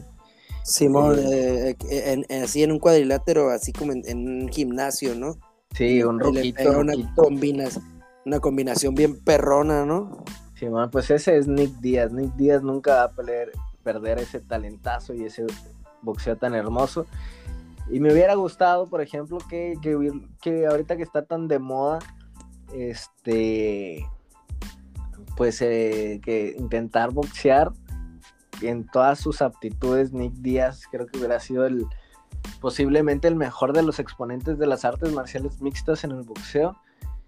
Eh, pero bueno, ya fuera de eso, yo sí repito, o sea, de su cabeza está mal. Las declaraciones que, decía, era, decía como que no sé quién, quién hizo esta pelea. Este, esta pelea no la debí de haber tomado, yo ya la había ganado y y no sé quién habrá sido, o sea, echándole la culpa a otros, eh, o sea, la verdad es como que, güey, ya deja de, meterte lo que te estás metiendo, o, sea, son cosas sin sentido lo que estaba diciendo y ha habido otras cosas que, dentro del gimnasio que, que Nate Díaz ha pagado los platos rotos y simplemente está mal de la cabeza, no es, no es ya una persona totalmente cuerda. Y e inclusive en cuestión de daño yo nunca le, he visto las potizas que sí le pegaron a Nate Díaz. A Nate Díaz ha recibido tremenda sarta de putazos y ahí sigue. Y es el más cuerdo de los dos. Nick Díaz sí ha recibido mucho castigo, muchísimo castigo. Este, pero y más mérito aún para él que, que, un poquito más que su hermano, de que a pesar de enfrentarse a los mejores de los mejores de los mejores, nunca le pegaron esas putizas como si se las pegaron a Nate. Y obviamente va a estar mermado físicamente, pero yo no creo que haya sido el factor por lo menos principal de, de, lo que fue esta pelea, que fue una pelea donde Robbie Lawler metió toda la presión, eh, Nick Díaz tiró buenos golpes, tiró sus combinaciones, eh, pudo iba, iba ganando, ¿no? Iba ganando la pelea. Yo, yo sinceramente se la iba dando a Robbie Lawler. Sin embargo, entiendo que se la pudieran haber dado a Nick Díaz. Estaban muy parejos los, rounds, que eran como por momentos. Por momentos Robbie Lawler metía unas combinaciones y presión y, y por otros momentos Nick Díaz se conectaba absolutamente todo lo que tiraba. Eh, pero sí, bastante competitiva hasta que ya lo conectaron más o menos bien, se tiró, como que se sintió mal de, algo y ya se rindió.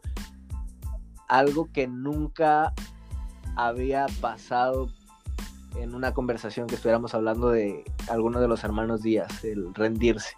Sí, no, jamás, jamás. También este, lo vimos en Tony Ferguson, ¿no? Contra Justin Gaethje, que también prácticamente se rindió, ¿no? Diciendo con ese no, sacudiéndose como medio la sangre, pero al mismo tiempo diciendo que ya no quería más golpes. eh, algo que también me sorprendió, pero bueno, y ahí Justin Gaethje sí le puso unos buenos putazos que todos los aguantó, por cierto, Tony. Pero este sí, yo tampoco he visto, y eso fue lo que de las cosas que más lástima me dio, y por la razón que no quiero volver a Nick así, güey. No quiero ver a, ver a Nick Ren pelea así porque no es sí se ríe. Eh, ya que Sí, eso pues, mentalmente. Pero bueno, ya nos extendimos mucho con Nick. Eh, bueno, ¿algún comentario más que quieras hacer? No, no, ya es todo. Definitivamente vamos a pasar a la siguiente. Valentina Shevchenko en contra de Lauren Murphy, la peleadora eh, de Kirguistán, si no me equivoco, con eh, pues varios años creciendo en el Perú. Este, pues, somet, digo, noqueó en el número 4 a Lauren Murphy. Sí, eh, como te digo, esta peleadora Valentina, la más talentosa de la división, la campeona más eh, dominante, es, es Valentina, es, es una peleadora dominante, las domina de pe a pa. Eso no me queda eh, duda, pero para mí aburridísima, güey, Valentina. Hace lo propio, no arriesga. Eh, yo te comentaba vez pasada en el podcast que no se pudo guardar. Este era sumamente superior a Lauren Murphy, güey. O sea, está superando a la peleadora de pe no, no te está ofreciendo absolutamente nada. Pues arriesga un poquito más, busca más el knockout, busca más la sumisión, no sé, algo. Pero la verdad es que ese knockout le cayó en realidad prácticamente por, pues, de perlas ahí, o sea, me, refiero que, o sea, fue dominante, sí, pero ella no buscó ese knockout, ese, ese knockout se le presentó, y lo aprovechó porque siempre los aprovecha, eso sí, pero fue lo más interesante para mí de la pelea, el knockout, de ahí en fuera, la verdad yo vi lo mismo de siempre de Valentina, que igual pues será muy dominante y todo, eh, no le reprocho nada porque es una campeona legítima, pero, pero simplemente a mí no me agrada, me, me aburre, me aburre la verdad. Sí, pues eh, puede entender eh, un poquito desde la postura de, de que quizás si eres tan superior, pues hacer más cosas como fuera de lo común. Eh, lo comentaba también en el otro podcast, ¿no? puede entender que pueda hacer algo más loco, estilo Yair, algo, no sé, estilo Edson Barbosa, bla, bla, bla pero para mí no hay nada, absolutamente nada, nada, nada que reprocharle a Valentina Shevchenko. Yo creo que es una peleadora que técnicamente está muy por encima y ella sabe que eh, siendo tan dominante siempre va a acabar terminando, siempre va a llegar esa finalización y es por eso que ha finalizado casi todas sus últimas peleas. La verdad es que no tengo el dato de cuál no ha finalizado, pero según yo, por lo menos eh, las últimas cuatro o cinco, no sé, ahorita voy a checar, eh, las ha finalizado y, las ha finalizado sabiendo que, que, es superior y que si lo sigue haciendo así tarde o temprano en el transcurso del, del round, este, pues va a llegar la finalización. O sea, no, o sea, al final el resultado es el mismo y eh, pues la cátedra de técnica de striking de, de, MMA, pues ahí queda. Entonces yo sí me voy muy satisfecho y, y pues nada, pues me gusta mucho Valentina Chepchenko y, y a ver ahora quién le ponen porque ya prácticamente barrió a, toda su competencia finalizó a Murphy, finalizó a Andrade, Maya le duró todos los rounds, finalizó a, a y Carmouche le, le duró eh, todos los rounds. Tres de los últimos cinco ha finalizado. O sea, te digo, definitivamente dominante, ¿no? O sea, nada que reprochar. tampoco espero un Jair, o sea, yo no espero un Jair porque Jair incluso a veces por arriesgar comete errores. Yo no espero que ella, pero sí puede arriesgar poquito más, obviamente de manera inteligente, de manera inteligente, no cuando vea los, a, veces se presentan huecos, o sea, Laura Murphy le dio bastantes huecos y, y, y aún así ella no, no intentó como que hacer, tiraba combinaciones de, de, dos golpes donde pudiera tirar combinaciones de hasta cinco golpes con Laura Murphy, Lauren Murphy. Pero bueno, sí, este, definitivamente dominante y por ese lado me cae bien, Valentina, me cae muy bien también, este, ella. Em, y pues por ahí hubo unas declaraciones en contra, bueno, de ella hacia Amanda Nunes, ¿no? Que pues dice, ella sabe que yo le gané la segunda, yo no quiero aceptar porque sabe que le gané la segunda y bueno, para mí también ganó la segunda Valentina eh, en contra de Amanda Nunes. Algo, no hicieron mucho ambas, pero lo poco que se hizo, para mí lo hizo Valentina. Y este, a mí me gustó. Y, en esa yo creo que Valentina un poquito más porque sabe que con lo que ha hecho no le ha bastado para llevarse las peleas en contra de Amanda, así que me parecería muy interesante esa tercera pelea, aunque aquí en este caso con Amanda Nunes, que no es Lauren Murphy, donde Valentina quiere arriesgar más, probablemente le pueda salir ahí el tiro por la culata. Ahí sí, le conviene la misma estrategia eh, que ha llevado siempre, sin embargo, sí un poquito verse más totalmente dominante. ¿Por qué no le ha funcionado esto? Es una, es una arma de dos filos ahí, pues es como que me escucho contradictorio, pero eh, no sé, creo que probablemente tú me comprendas, ¿no? A lo que me refiero. Sí, o sea, de que tiene que ser sumamente cuidadosa, sin embargo tiene que ser lo suficientemente eh, clara en su dominio para que no le vuelvan a dar la decisión en contra. lo que creo que te entendí. Exactamente. Eh, y sí, o sea, pues no sé, o sea, eh, sí. Ah, pues no sé, lo único que sé es que esa pelea sí me encantaría que pasara una tercera entre Valentina Chepchenko y Amanda Nunes. Las dos ya trapearon, eh, trapearon, pulieron, eh, le echaron aromatizante, de todo con sus divisiones. Es la pelea que se tiene que hacer. Sin embargo, pues parece que, que pues Amanda no quiere porque pues para que Valentina, una peleadora bastante correcta, bastante pues discreta, siempre en, sus declaraciones salga a presionar, es porque yo creo que, realmente sí la que por ahí está eh, pues trabando un poquito las negociaciones es, es, es Amanda Núñez, que no digo que tenga miedo ni mucho menos, pero pues no sé, sus motivos tendrá. Sí, no, yo creo que sí sabe también que, sí fue dominada, o sea, que sí le ganó Valentina, entonces yo creo que sí, en cierta, en, como que muy dentro de ella sí no ha de querer aceptar mucho esta pelea, pero pues, ojalá se dé, ¿no? Y bueno, pasamos a la estelar del momento que es Alexander Volkanovski, si es que no tiene nada más que comentar de Valentina. Nada más que se me hizo chistoso una foto donde sale Brandon Moreno todo chiviado al lado de, Valentina. Eh, pues eh, Brandon tiene esposa y todo, ¿no? Pero pues alguien sabe en los entrenamientos, los rostros y todo, pues puede, ¿no? Que, que, sinceramente a mí no me gusta tanto físicamente Valentina, pero pues quién soy yo para juzgar, ¿verdad? Sí, no, no, no, a mí tampoco, no creas, o sea, como que se está guapilla, pero no me parece atractiva, ¿no? Pero pues ya para un Brandon, quién sabe. Sí, no, nada, es que sí se me hizo muy chistoso. No sé si has visto esa imagen donde sale todo chillado el Brandon entrevistándolo. Pues, ah, vi, vi, no, no, esa no, pero he visto este una foto de él con Valentina y, Antonina. No, es la que yo digo es igual después te la paso, ahí te paso todo. ah, real, ya dijiste.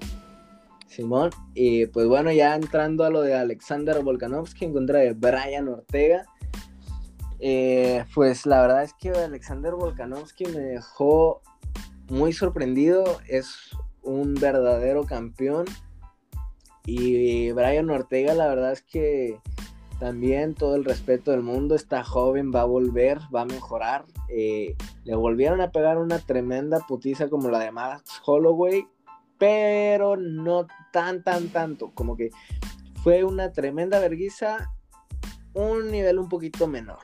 Entonces hubo mejora.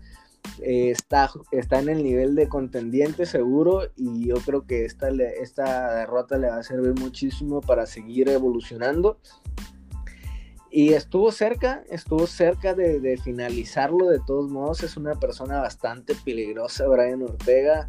Lo tuvo primero en una de sus eh, pues eh, finalizaciones favoritas que es la guillotina y Alexander Volkanovski aguantó y salió y le pegó unos putazos de un cabrón ensayado a Brian Ortega.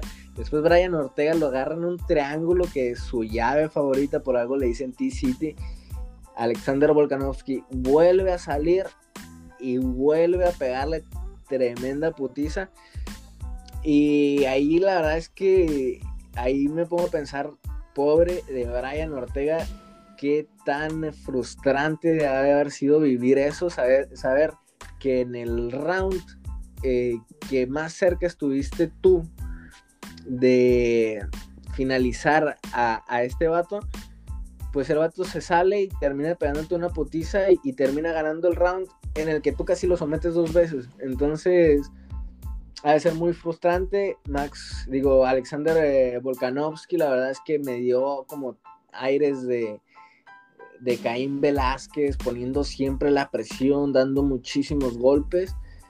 Y, en cuestión de las sumisiones, aguantando hasta el final. Eh, por ahí te comentaba también desde la vez pasada que, las que por ahí eh, Craig Jones, que es eh, uno de los grandes jiu que existen actualmente, tenía mucho que ver y así fue, subió ahí parte del entrenamiento donde prácticamente tenía eh, en diferentes submisiones ahí Alexander Volkanovski, eh, pues como decía ahí en las, en las letritas, ¿no? Aprendiendo a respirar por el culo. Eh, sí, porque Alexander Volkanovski creo que comentó incluso que, que, sí, como que de repente se le andaba yendo ahí las luces cuando la guillotina. Y no, pues como dices tú, hubo una mejora en Brian Ortega, es definitiva, sí, fue una putiza, pero también fue una putiza compartida, también le tocó dar buenos golpes a Volkanovski, estuvo a punto de finalizarlo, así que ahí hubo la diferencia, ¿no? Ahí estuvo la diferencia en contra de Max, porque con Max en ningún momento lo puso en peligro, o sea, sí también conectó buenos golpes a Max Holloway, fue una putiza también compartida, se puede decir, pero la peor parte se la llevó Brian Ortega y uno, Brian Ortega fue finalizado por Max Dos, eh, Brian Ortega a Max nunca lo puso en peligro de alguna finalización, cosa que sí con Volkanovski. Y tres, creo que la, putiza compartida entre Brian Ortega y Max Holloway y entre Brian Ortega y Volkanovski fue más compartida contra Volkanovski y contra Max Holloway, así que definitivamente mejora hubo, como dices tú, está para el estar en donde está, en el lugar en el que está, sin embargo, tres se le fue, se le fue ahí el, campeonato. Me hubiera encantado que hubiera ganado Brian Ortega porque viendo ya ganadora Pantera este, en un mundo maravilloso, eh, me hubiera gustado ver esta pelea entre Brian Ortega y Pantera porque me parece que hubiera sido más entretenida que eh, Volkanovski versus Pantera. Ya te digo, ya viendo ganadora Pantera, que está súper difícil. La verdad que es la pelea independientemente de cómo le fue con eh, Frankie Edgar, me parece que es la pelea más difícil de toda su carrera de, Pantera. Y pues, pues vamos a ver qué sigue para Brian Ortega. No sé para ti qué pudiera seguir para Brian Ortega. Este, yo creo que pudiera ser una pelea. A lo mejor sí se puede dar esa pelea, ¿no? De, de Pantera contra Brian Ortega. Si es que si, si Pantera pierde en contra de Max Holloway, probablemente se. Entre este Ortega en contra de, de, Jair Rodríguez, que estamos hablando de Brian Ortega, el, ranking 2, Jair el ranking 3. Eh, y si, si gana en contra de Max Holloway, el Pantera, entonces obviamente iría con el campeón y podría darse una revancha entre Max Holloway y Brian Ortega. No sé qué, cómo lo verías tú aquí. Eh, bueno, en caso de que pierda Yair, no me gustaría que se enfrentara a Brian Ortega, me gustaría que se enfrentaran lo más arriba posible. En caso de que sean dos perdedores, claramente no sería por contendiente al título. Entonces yo preferiría un Brian Ortega en contra de Giga Chikatse. Ya encontré quien le pegue su vergüenza a Giga. Quiero que Brian le pegue su madre a Giga Chikatse. ¿Tú crees que, esto, que suceda? Yo creo que sí. Giga Chikatse es muy peligroso. Digo, no es imposible que, que gane. Tendrá, yo le daría un eh, 55 a Brian Ortega y un 45 a Giga porque creo que, es muy talentoso, pese a que me cague en la madre, pues, eh, pues no me voy a hacer pendejo diciendo que es maleta. Claramente es buenísimo Guía Chikatse, pero creo que Brian Ortega le puede ganar y cómo me gustaría que lo hiciera.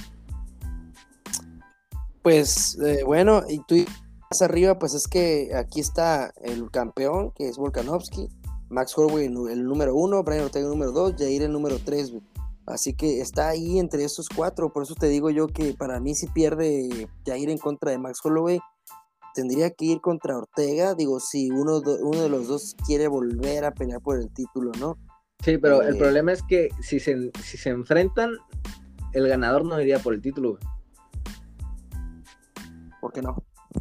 Porque pues es una pelea como de, de rebote para arriba nada más para mantenerse en el lugar en el que están, porque los dos van para abajo ahorita, si es que pierden los dos.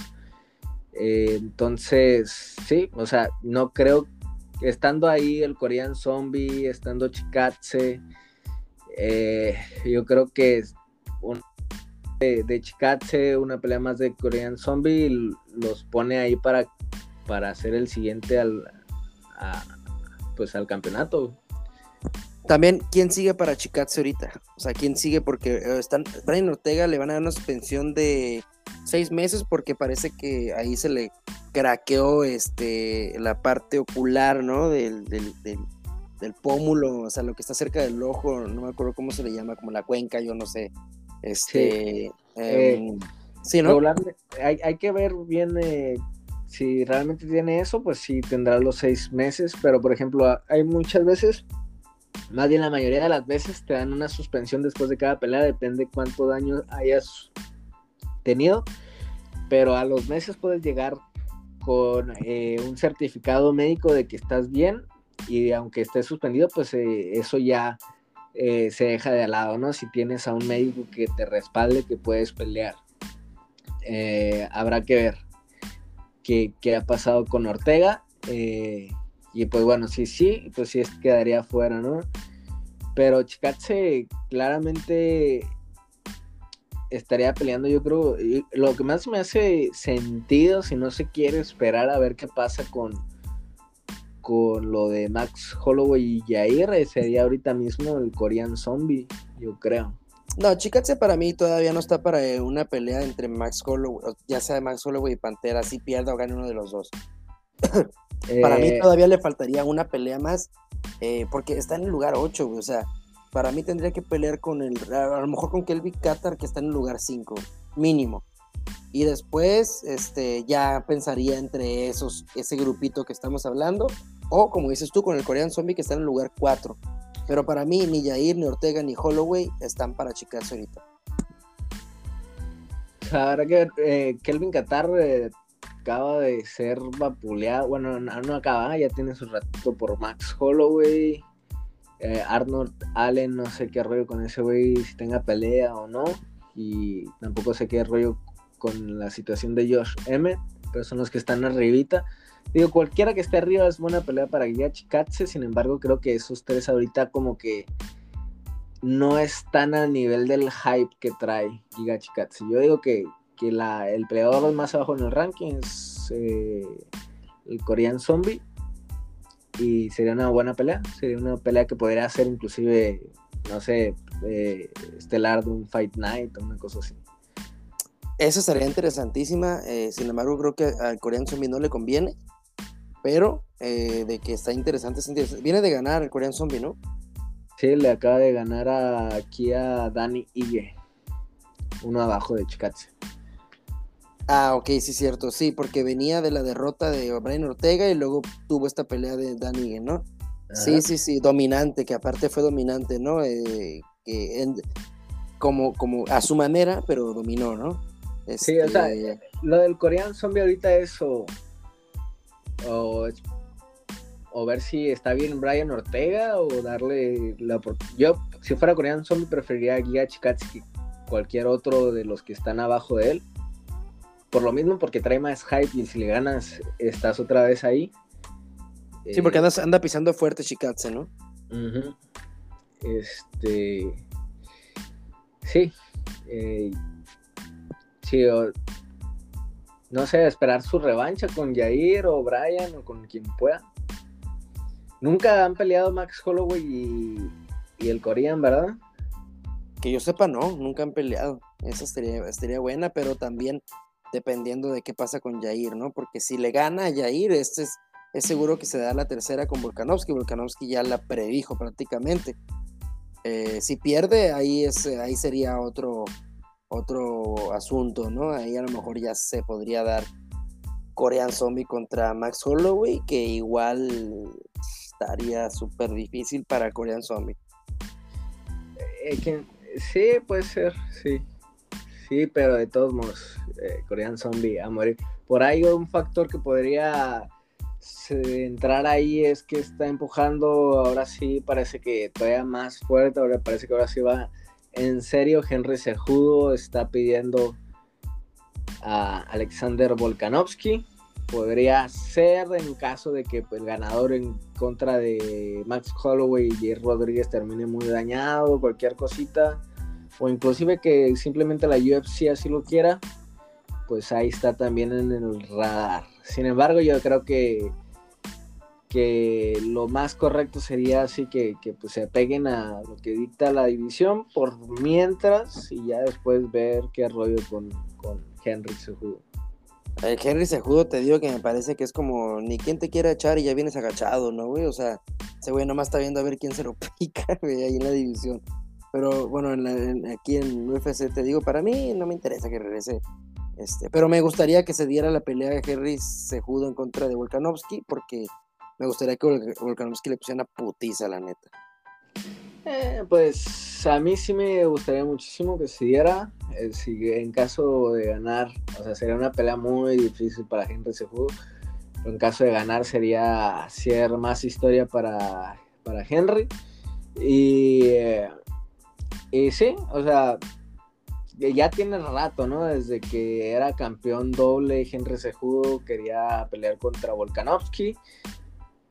Pues ahí le hubiera convenido ahí, ahí le hubiera convenido a, Henry Sejudo hacer esa pelea porque hubiera sido el primer tricampeón y ahí se hubiera hecho, eh, sí, ahí sí te hubiera hecho, no manches, o sea, a pesar de que pienso que no ganó el primer campeonato, vamos a, dejarlo así, y que el segundo campeonato pues no fue al, al campeón que que yo esperaba que era TJ Dillashaw en ese peso, porque creo que a, Dillashaw le afectó mucho el bajar de peso, pero en su peso creo que era más fuerte. Ah, igual a lo mejor hubiera ganado Sejudo, eh, pero eh, hubiera estado bien que Sejudo hubiera peleado por un tricampeonato eh, y además de que Volkanovski este, es más ganable que lo habíamos comentado, ¿no? Que Max Holloway. Sí, o sea, contra Volkanovski puede ganar por cuestión de físicos porque está chaparrito, pese toda la distancia, está alcanzable, pues. Max Holloway es demasiada, demasiada la desventaja porque tiene el mismo alcance que Volkanovski, pero ahora estás intentando golpear hacia arriba y no hacia enfrente. Entonces, entonces sí, ya no, o sea, Henry Sejudo, la única persona para su buena suerte que le, que le podría hacer eh, una buena pelea, que sería una pelea ganable, en 145 es Alexander Volkanovski. Así es, así es. Y pues bueno, no tiene nada más que decir porque podemos pasar a lo que es este esto que, comentaba del, de la apuesta, güey. Sí, eh, nada rápido para terminar con Alexander Volkanovski, Henry Sejudo. Eh, yo sé que no sería un campeonato triple en papel, pero también hay que ver estos campeones dobles. Creo que solo uno y ahorita no me acuerdo quién ha defendido ambos campeonatos. Eh, inclusive creo que fue Henry Sejudo, porque ni Conor McGregor, eh, bueno, Amanda Nunes sí, este, pero ni DC, eh, ni no recuerdo quién más ha sido doble campeón, pero la mayoría no han defendido ninguno de sus campeonatos. Entonces, si nos vamos en esas, pues sería lo mismo, porque tampoco lo los perdió esos en el octágono Henry Sejudo, entonces podría ser tricampeón moral, podría decirse, pero eh, Defender este, exitosamente, creo que no, porque creo que manda, pero bueno, eh, ambos no, porque creo que el que le quitó a Cyborg no, pero eh, Cormier defendió su campeonato en contra de Stipe Miocic. Pero cuando fue doblemente campeón en los dos. Ahí era doble, ahí era doble porque este, acaba de quitarle el campeonato en el peso medio, digo, super semicompleto. Tenía ese campeonato y luego subió, ganó el campeonato y lo defendió. A ver. Hay que ver los datos ahí, pero que yo sepa, sí. Este, Amanda pues sigue teniendo los dos campeonatos, así que ella sí ha defendido teniendo los dos, pero creo que no ha defendido el de, el de que le quitó a Cyborg porque no hay un peleadoras en esa división. Creo, ¿eh? Ese es el... Pero este, Henry, Henry sí, güey, creo que Henry lo, defendió. Eh, ambos, a ver. Sí, no, mira, eh, DC Cormier después de agarrar el cinturón por eh, lo de John Jones, defendió eh, el semipesado en contra de Volkan Ozdemir. Bueno, ahí todavía era solo un campeón. Ah, no, ahí, se lo ganó, ahí se lo ganó, ¿no? Era el... Ahí se lo ganó y lo defendió una vez, pero eso todavía no cuenta. Gana eh, el pesado después, ahí es doblemente campeón. Defendió el pesado, pero no defendió el semipesado. Ya no volvió a semipesado. Lo defendió, pero antes de ser, de ser pesado, ¿no? Ajá. Sí, no, es que ya si subía ya le costaba mucho volver a bajar, ¿no? Eh, creo que era lo que había comentado. que ya lo había hecho antes. Aparte ya está Ruco y todo, ¿no? Pero en teoría no fue como que defendiera a ambos, ¿no? Pues no, no, Simón. Y creo que con Derrick Lewis entonces también peleó, ¿no? Creo que ahí también defendió el campeonato, ¿no? Eh, pero eso es pesado. Ajá. No, pero de todos modos sí vamos a contársela, aunque se lo haya ganado después, defendió ambos cinturones, así que todo el mérito para DC Corbin. Yo creo. Bueno, dentro de mis personas, yo sí se lo. Aunque en teoría no defendió los dos siendo doblemente, de todos modos sí, se, sí lo hizo al, final de cuentas, ¿no? Pues sí. Y entonces, ¿algo más que quieras comentar? Vamos a cerrar con este show y vamos a dejar la siguiente cartelera para el siguiente podcast. ¿Qué te parece? Parece perfecto y bueno, pues ahora sí se va a armar la machaca porque tenemos apuesta para la cartelera de mañana de Velator. MVP, Michael, eh, no sé qué, Venom Page o cómo? Michael Venom Page en contra de Douglas, Lima. Lima. El hermano de. ¿Cómo? El hermano de el hermano de Diego Lima. Que acaba de perder en contra de eh, Charlie Brown. ¿Cómo se llama? Se apellida Brown, pero no me acuerdo el nombre. ¿Randy? no, Randy no, no, Randy no. Bueno, es el peleador que perdió en contra de Cowboy Cerrone con una combinación de Muay Thai ahí muy interesante. Eh, que, que, le ganó a Diego Sánchez con un codazo. Se apellida Brown, no me acuerdo, es un veterano, pero bueno este, el hermano, sí, este, pero que pues ahora sí que más talentoso Douglas Lima, ¿no?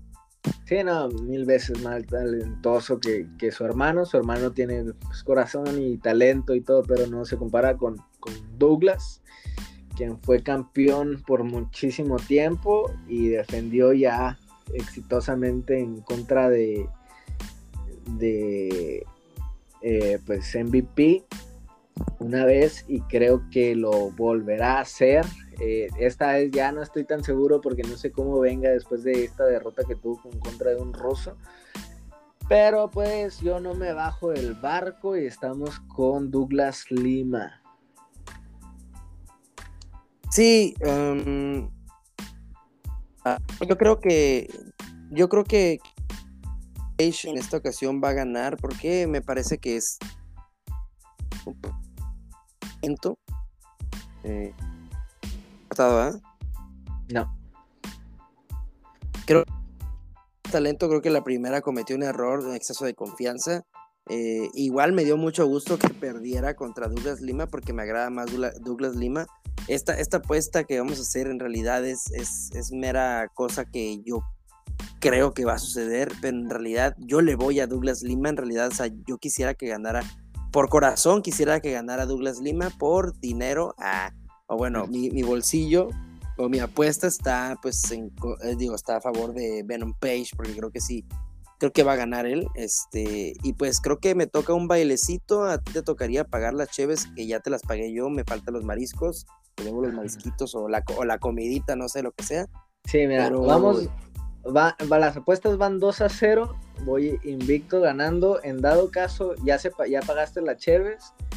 Me debes unos mariscos. En dado caso de que pierdas, este, pues podríamos ir a los mariscos y ahí te grabamos bailando la de Doja Cat al estilo del de Family Guy. Y en caso de que ganes, pues vamos a los mariscos y yo pongo la Cheves. Ok, me parece perfecto. Este, ah, ya quedó entonces. Eh, mañana va a ser esa pelea. Ya la subí a la página de Instagram para que nos sigan también en la de Facebook. Bueno, también síganos de Facebook, pero ahí no la subí porque estoy bloqueado. pero este, ya la subí en Instagram y mañana se va a dar esa pelea. Hoy dieron el pesaje. Venom Page dio los 170, Douglas Lima dio 169.4, si no me si no mal recuerdo, punto 6 eh, a penitas y alcanzó ahí a dar el peso. Este, sin embargo, pues hay pelea, hay pelea. Y, pues nada, mañana se va a dar esa pelea en Bellator 267. Eh, van van eh, enfrente de, de, UFC. Pues sí, eh, algo más o menos común, ¿no? Regularmente los viernes son de Bellator. Y pues bueno, tenemos buen fin de semana de artes marciales mixtas y nada, yo espero que, se imponga el talento de Douglas Lima. La primera pelea yo no creo que haya sido como error o confianza de, Michael eh, Venom Page, porque es un parado muy típico y lo sigue haciendo, lo sigue haciendo después de esa pelea, lo sigue para, está muy, muy, eh, muy lateral, entonces ahí lo barrió perfectamente y lo conectó cuando se estaba parando. Este, pues yo sí le doy todo el mérito a, Douglas y, y, esperamos que repita la proeza igual.